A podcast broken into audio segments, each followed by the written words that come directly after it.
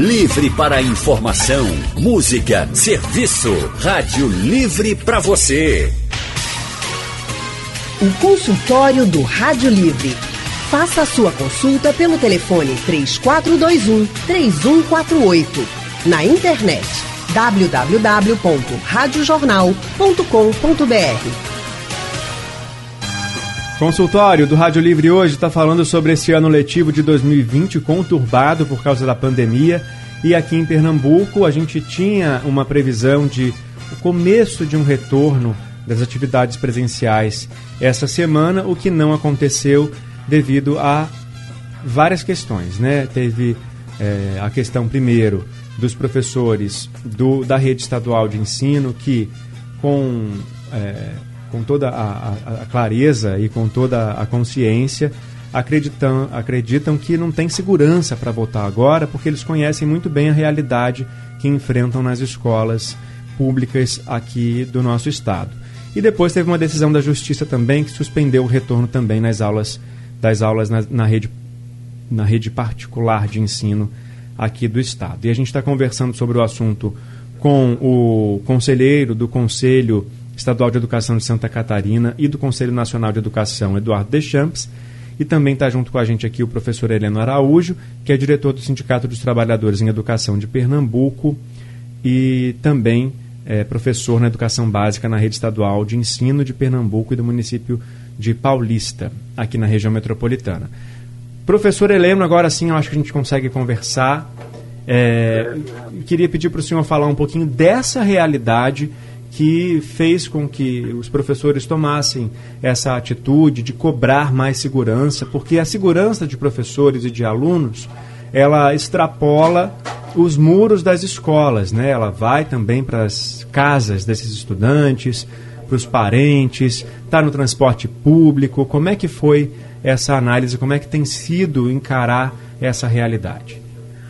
Exatamente, Leandro. É com todas estas preocupações nós estamos tentando conversar com o governo do Estado, através da Secretaria Estadual de Educação, de que é necessário sair das letras que estão nos protocolos, que estão nos papéis, e ser colocado em prática essas ações.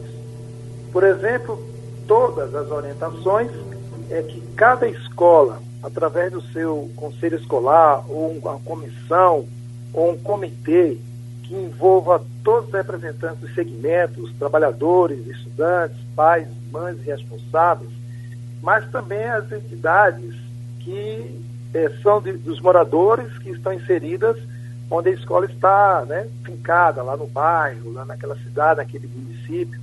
Então é importante ter esse comitê para tratar e, e levantar as demandas necessárias das condições das escolas e passar essas informações ao sistema de ensino, seja municipal ou estadual.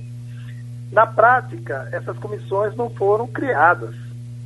Hoje, o governo acena criar comissões regionais para visitar essas escolas. Então, você retomar as atividades presenciais em 750 escolas da rede estadual, ou seja, em todo o estado, pegando o interior, locais difíceis de atendimento, é, trazendo a perspectiva de mais de 90 mil pessoas, que essa é a matrícula no terceiro ano, são 90 mil estudantes e mais os profissionais. Então, um número elevado de pessoas que ainda envolvem as famílias dos estudantes e dos profissionais de educação. Então, pela falta de informação de que, de fato, as 750 escolas formaram um comitê, né, de fato, tem os equipamentos, tem as condições, né, garanta a segurança sanitária necessária, não ficou claro para a categoria. Não ficando claro, não ficando bem detalhadas essas informações, fizemos a opção de não retornar com a data imposta pelo governo, porque ela não foi dialogada conosco, para evitar contaminações, né, tanto da, de membros da comunidade escolar, quanto também né, de seus familiares, da comunidade onde a escola está inserida. Né? Bom, é, e a gente tem acompanhado, inclusive, o posicionamento do governo do estado em relação a isso, que diz, né, que a gente também precisa dar o outro lado, né, que diz que tem entrado em contato, tem feito diálogos, mas é, o fato é que não chega ainda à solução que é esperada para todo mundo. Agora, professor Heleno, eu queria saber como é que está sendo esse ensino remoto na rede pública, porque na rede particular há uma tendência de que mais gente tenha acesso às tecnologias, que tenha mais estrutura em casa para ter um momento de dedicação aos estudos. Agora, e na realidade da rede pública, como é que é? Ele é, é eficiente? É, não é muito difícil, né, Leandro? Porque é importante lembrar aos ouvintes que 82% das matrículas na educação básica são atendidas por escolas públicas, escolas públicas municipais, estaduais e no Distrito Federal. Nós temos aqui em Pernambuco uma população, 12,9%, é, quase 13% da população de Pernambuco, ele vive em extrema pobreza. 42% vivem com de 145 reais a 420 reais. Então esse, público é o público da escola pública. São os, os estudantes, os alunos que estão na escola pública. Então, se, por esses dados, já mostra a dificuldade de domicílio para realizar os estudos à distância, a falta de equipamento, a falta de conexão. Então, a CNTF é convidada pelo CESTRADO, um grupo de pesquisa da Universidade Federal de Minas Gerais, para ser parceiro em uma pesquisa. Né? E a pesquisa também afirma isso. A percepção dos mais de 15.600 respondentes em todo o Brasil e aqui em Pernambuco também, de que aconteceu de fato uma diminuição da participação dos estudantes. E aí essa diminuição, pela percepção dos professores, é pela falta de equipamento, pela falta de conexão, pelo estudante ainda não ter uma autonomia para organizar os seus estudos e pela falta de um adulto que ajude no processo de mediação desses estudos. Então essas, essas dificuldades. Perdemos de novo o contato com o professor Heleno, a gente vai tentar restabelecer, Lilian.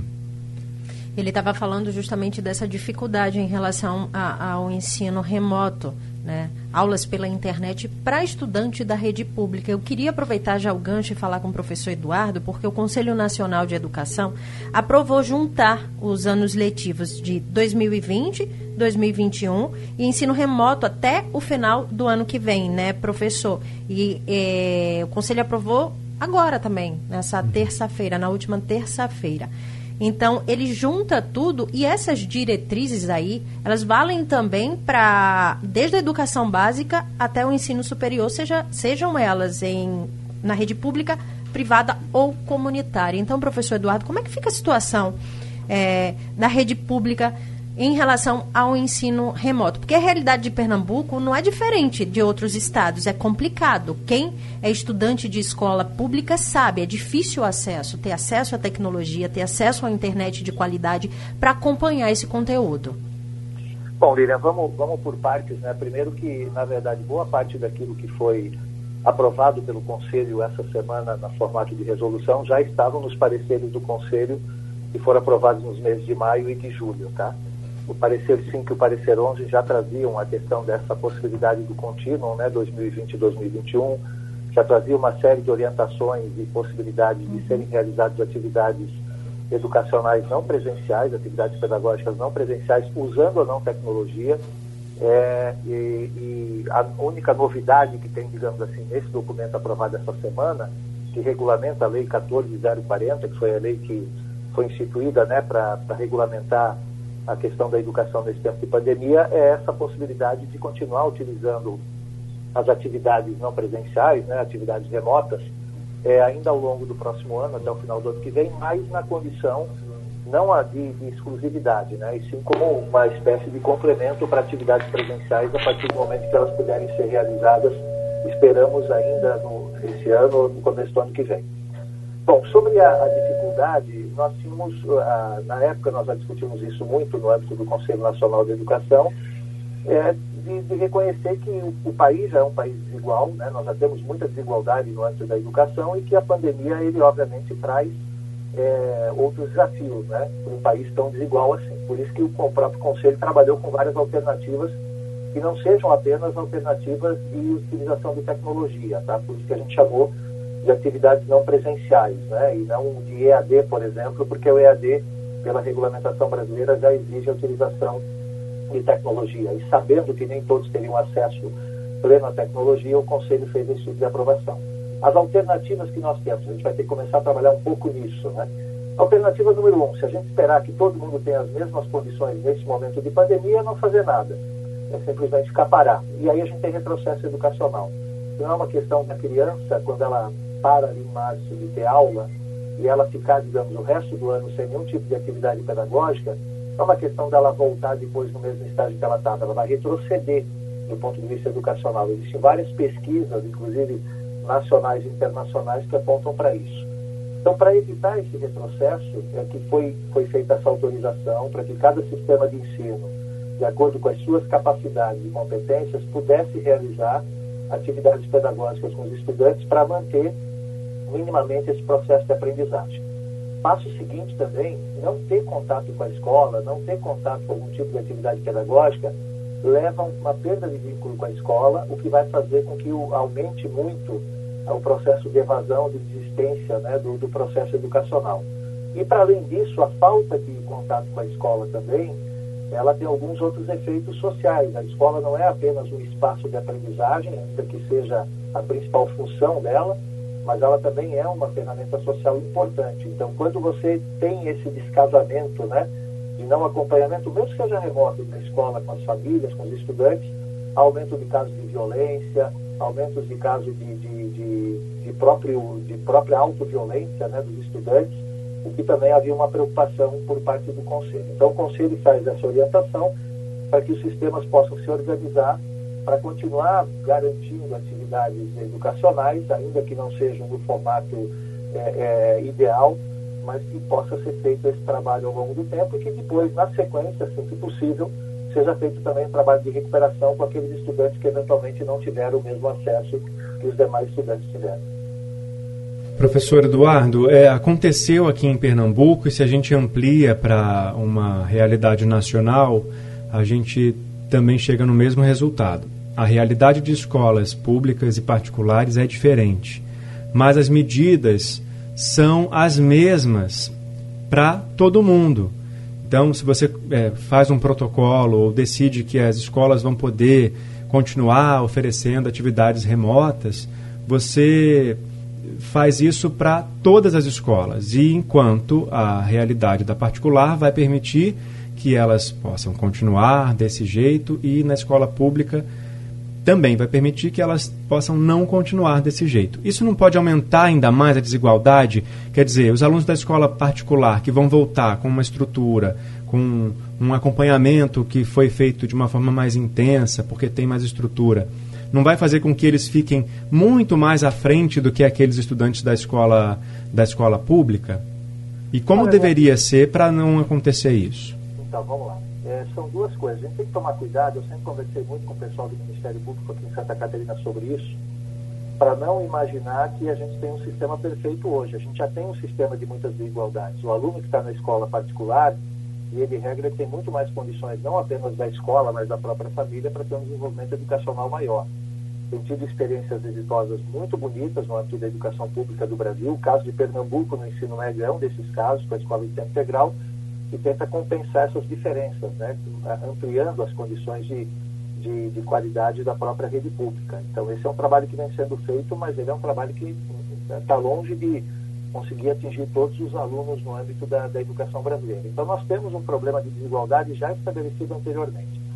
Se vai aumentar a desigualdade, esse processo está sendo feito agora, essa desigualdade vai aumentar mesmo que nós não façamos nada. Porque mesmo que a gente parta do pressuposto que você não vai conseguir fazer nada e deixe todo mundo parado porque você não consegue dar as mesmas condições para todo mundo, ainda assim o aluno de famílias mais abastadas ele vai avançar e o aluno das famílias mais pobres não vai avançar, porque a escola, no caso da família mais pobre, faz muito mais diferença do que a escola no caso da família mais, é, é mais rica, tá? E que pese todas as condições de estrutura. É óbvio que tem uma premissa por trás de tudo isso que é a premissa de que as redes públicas consigam se organizar para tentar atender a, o maior número possível de alunos e que os alunos que não conseguirem ser atendidos nesse momento precisam passar por um processo de reforço, de recuperação mais intenso assim que as atividades puderem retornar. Então você vê que a ideia é a seguinte: quem você tratar, conseguir atender menos agora, é quem deve ser mais atendido no retorno. É assim que a gente vai tentar igualar minimamente o processo ao longo desses dois anos, talvez até três anos, porque essa desigualdade não vai cessar apenas entre 2020 e 2021. Os efeitos da pandemia eles vão ser muito mais, mais duradouros do que a gente pode imaginar. Né? Então, é, é, é um pouco partir desse pressuposto. Nós, nós não vamos conseguir tratar todo mundo igual agora. Então, vamos tentar tratar aquilo que eu consigo fazer nesse momento e, principalmente, dar um reforço maior para aqueles que mais precisarem logo na sequência. Senão, a gente não tem saída para essa equação. Isso é uma coisa importante para ser, ser realizada. Óbvio que existem esforços das redes públicas para poder ampliar. Eu tenho, eu, eu, sou professor de um curso aqui de gestão educacional em tempos de pandemia. A gente tem utilizado, inclusive, exemplos né, das experiências sendo realizadas aí na rede de Pernambuco, tanto municipal em Recife, quanto na estadual, uhum. esforços têm sido feitos é, é, por parte da, não só dos gestores, mas também dos professores, né, para poder superar esse momento. Eu acho que é um momento que está todo mundo junto para tentar vencer essas eventuais desigualdades que possam ser geradas a partir da pandemia. Não é um problema apenas do sistema educacional, é um problema que está sendo trazido por conta do vírus, que a gente ainda não tem o controle completo sobre isso. É, é o desafio que ele impõe, né? É, essa pandemia, Exatamente. ela impõe um desafio para todas as áreas e hoje a gente está falando especificamente da educação, mas obviamente todo mundo está enfrentando esse tipo de problema. E para que esse reforço aconteça no futuro, para ajudar a equalizar né, o nível da educação entre escolas e municípios e estados diferentes do país todo tem que ter investimento. É o desafio da educação, né, para encarar os obstáculos e todas as consequências que a pandemia do novo coronavírus trouxe para essa área especificamente. A gente está trazendo hoje no nosso consultório essa discussão e junto com a gente estão o professor Heleno Araújo, que é aqui de Pernambuco, é presidente da Confederação Nacional dos Trabalhadores em Educação e diretor do Sindicato dos Trabalhadores em Educação de Pernambuco e também está junto com a gente Eduardo Deschamps, que é conselheiro do Conselho Estadual de Educação de Santa Catarina e do Conselho Nacional de Educação. Professor Heleno, é, falando dos desafios, são inúmeros, né? Quando a gente fala em educação, da educação durante esse período de pandemia. Existe uma maneira de recuperar esse conteúdo perdido dos últimos meses? Qual vai ser o maior desafio nesse quesito? É, Belia. Fato, o Eduardo tem razão, nós temos dificuldades né, na educação antes da pandemia e não será possível resolver, resolver essas dificuldades, enfrentar esses desafios olhando só para a educação. É necessário que a gente trate a questão da emenda constitucional 95, que desde 2016 impede investimentos em educação para atender a lei do Plano Nacional de Educação e outras medidas que são tomadas que têm impacto na educação brasileira.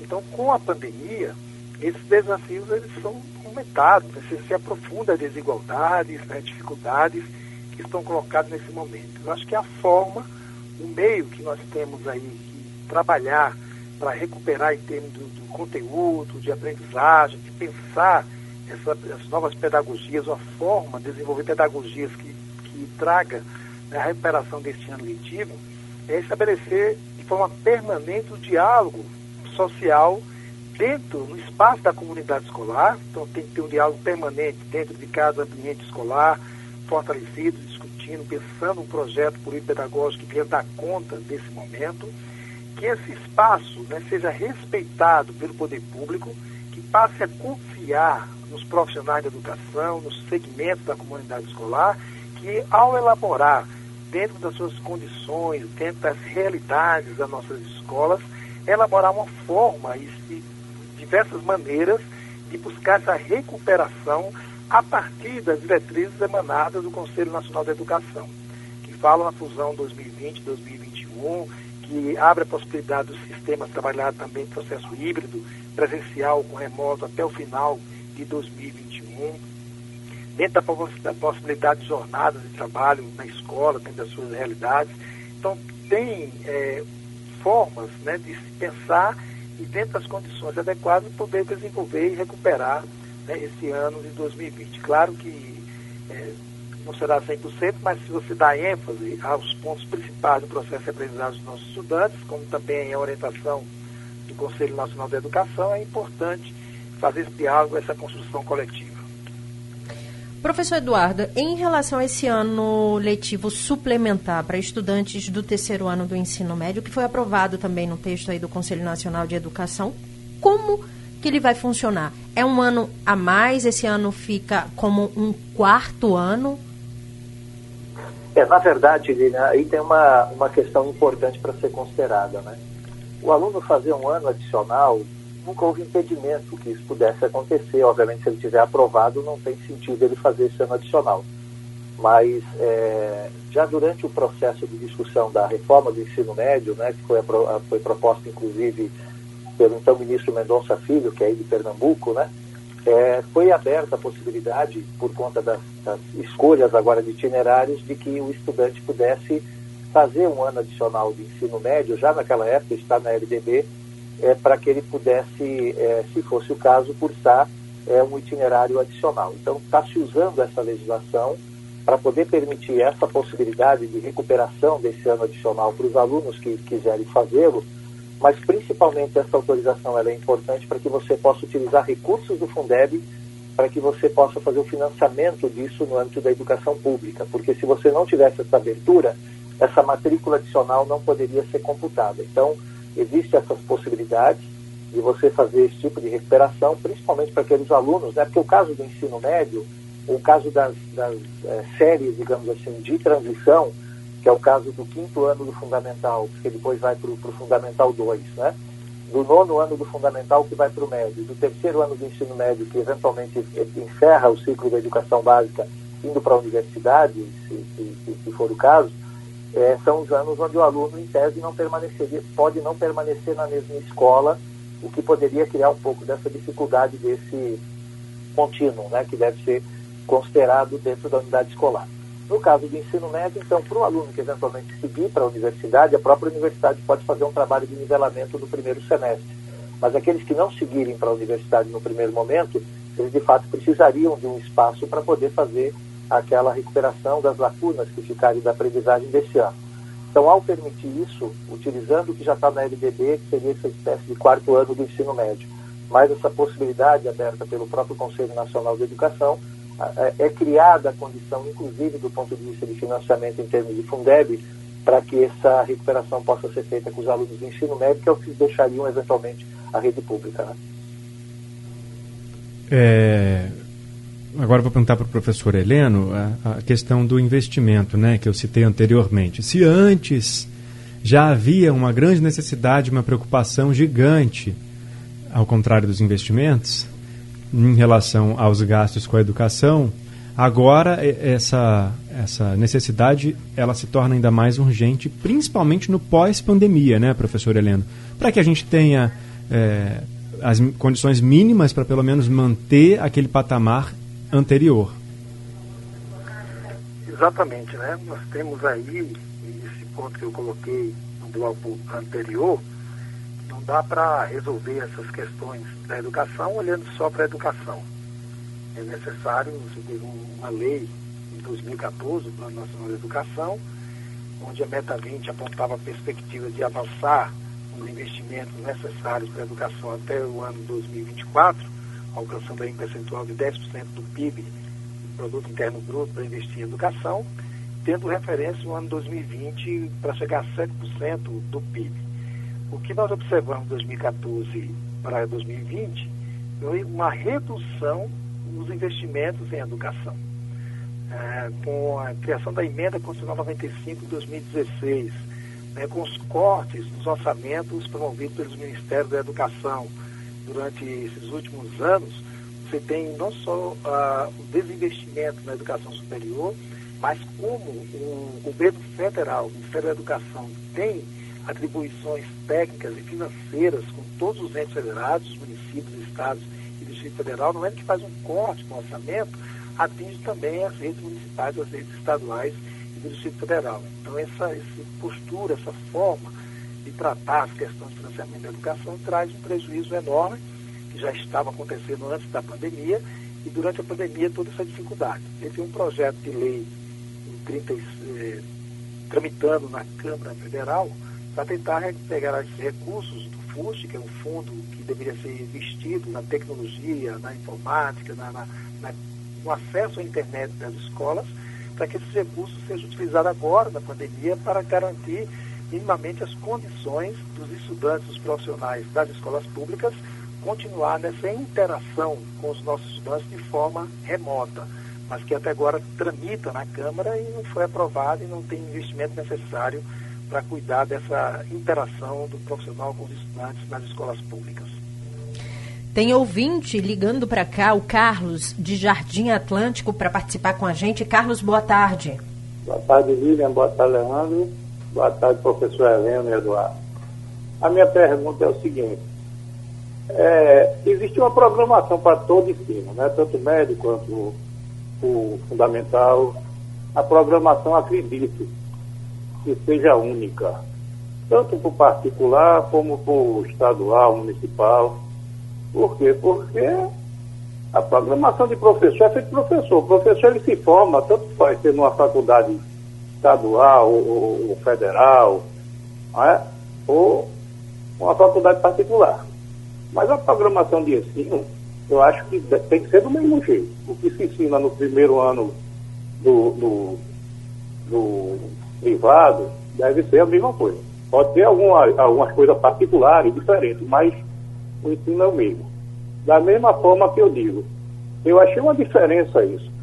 Os professores que, que são, são estaduais, que são funcionários, houve uma diferença nisso aí. A justiça, na hora, disse assim que tinha que voltar e pronto. Né? Quando o sindicato, os particulares, entrou na justiça, aí veio a norma. Não, não pode e vai ter que ficar. Foi quando depois voltaram atrás para fazer com os professores é, é, funcionários, do Estado e do município. Quer dizer, essa diferença já começa aí. Porque estavam dizendo que os professores do, do Estado, ah, eles recebem, então não estão preocupados em ensinar. E porque também aconteceu com o professor. A gente tem que respeitar. Isso é um problema de saúde. É um problema que todos eles são professores. Não existe diferença, porque não existe nem aluno. Por isso que eu digo, qual é a diferença que existe você ensinar para o primeiro ano do Estado, a não ser que o programa seja outro. Não, para esse aqui vai ser atrasado, para esse aqui vai ser adiantado. É isso que eu quero saber de vocês. Professor Eduardo? Olha, é difícil para mim falar aqui de decisões judiciais né, de outro estado, até porque eu não estou inteirado do, do, contexto como um todo. Mas eu posso dizer ao Carlos, o primeiro ponto, Carlos, é que, surpreendentemente, talvez para você, até a aprovação da Base Nacional Comum Curricular, que aconteceu no Brasil em 2017, você não tinha garantia que os programas de, das escolas públicas e privadas, nem entre escolas privadas ou entre escolas públicas, fosse o mesmo. Né? Hoje, na verdade, a base traz um referencial importante para relacionar aquilo que é a aprendizagem essencial de todos os estudantes do Brasil inteiro, em cada um dos anos, digamos assim, é de, de estudo que ele tem, para poder balizar esse processo. Então, isso a gente tem a partir de 2017, o que permite com que a gente possa, inclusive nesse momento, trabalhar com o que a gente chama de mapa de foco, né? Quais são as aprendizagens foco que devem ser desenvolvidas ao longo desse ano e quais são as, as, as aprendizagens que eventualmente podem ser desenvolvidas no ano que vem no formato de recuperação. Agora, o Carlos tem razão no seguinte: professor é professor, não importa se ele está atuando na rede pública ou na rede privada, são todos é, é, é, seres humanos que precisam ter respeitados, obviamente, os seus, é, é, as suas condições básicas de, de, de, de, atuação de trabalho e principalmente de, de proteção à saúde. Né? Por isso que a gente sempre tem dito que a, a área da educação, isso é, tem passado muito no Conselho Nacional, a área da educação cria os protocolos educacionais para a gente tratar da saúde educacional das nossas crianças e nossos jovens, mas a questão da pandemia e os protocolos de saúde é, é, geral, eles devem ser estabelecidos, obviamente, pelas autoridades sanitárias né, de, cada, de cada estado. Estabelecidos esses protocolos, eles devem ser seguidos independente de ser escola pública ou privada, é porque a, a, população é a mesma, né? os próprios professores são os mesmos, e a partir daí, sim, garantidas as condições sanitárias de atuação, de biossegurança, né? para que a gente possa aplicar os protocolos educacionais para também garantir a saúde educacional das nossas crianças e jovens é, nesse período de pandemia. Né? Certo, professor Eduardo, muito obrigado pela sua participação com a gente. Eu que agradeço, né? Um prazer. Eu queria mandar um abraço para o Heleno, que quando eu entrei eu não sabia que o Heleno ia estar junto. Nós já uhum. conversamos várias vezes, eu era secretário aqui de Santa Catarina, ele pela CNTE, em vários pontos, né, Heleno? Inclusive na aprovação do Plano Nacional de Educação. Então sempre foi uma, um prazer conversar com o Heleno e, e poder debater com ele novamente aí. É sempre uma honra, tá? E queria mandar um grande abraço a você, Leandro Alívia, e a todos os ouvintes da Rádio Jornal. Obrigada, professor. Uma ótima tarde. Professor Heleno, muito obrigada pela participação. Eu te agradeço, Lilian. Um forte abraço para você, para o Leandro, um forte abraço para o Eduardo.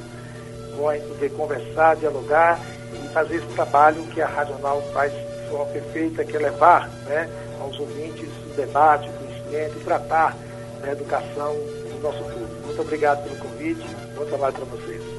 Obrigado também, professor. E se a gente pudesse falar sobre uma vantagem na pandemia, né, é essa, a gente promover esses encontros virtuais aqui no nosso consultório e entrevistar pessoas que estão longe da gente, que conseguem contribuir muito com os assuntos que são de interesse de todo mundo que está aqui perto da gente. Então, obrigado, professores. E você, ouvinte, se quiser ouvir de novo o consultório, compartilhar, já sabe, daqui a pouco ele está disponível no site da Rádio Jornal e também nos aplicativos de podcast. Sugestão ou comentário sobre o programa que você acaba de ouvir, envie para o e-mail ouvinte@radiojornal.com.br ou para o endereço Rua do Lima 250, Santo Amaro, Recife, Pernambuco.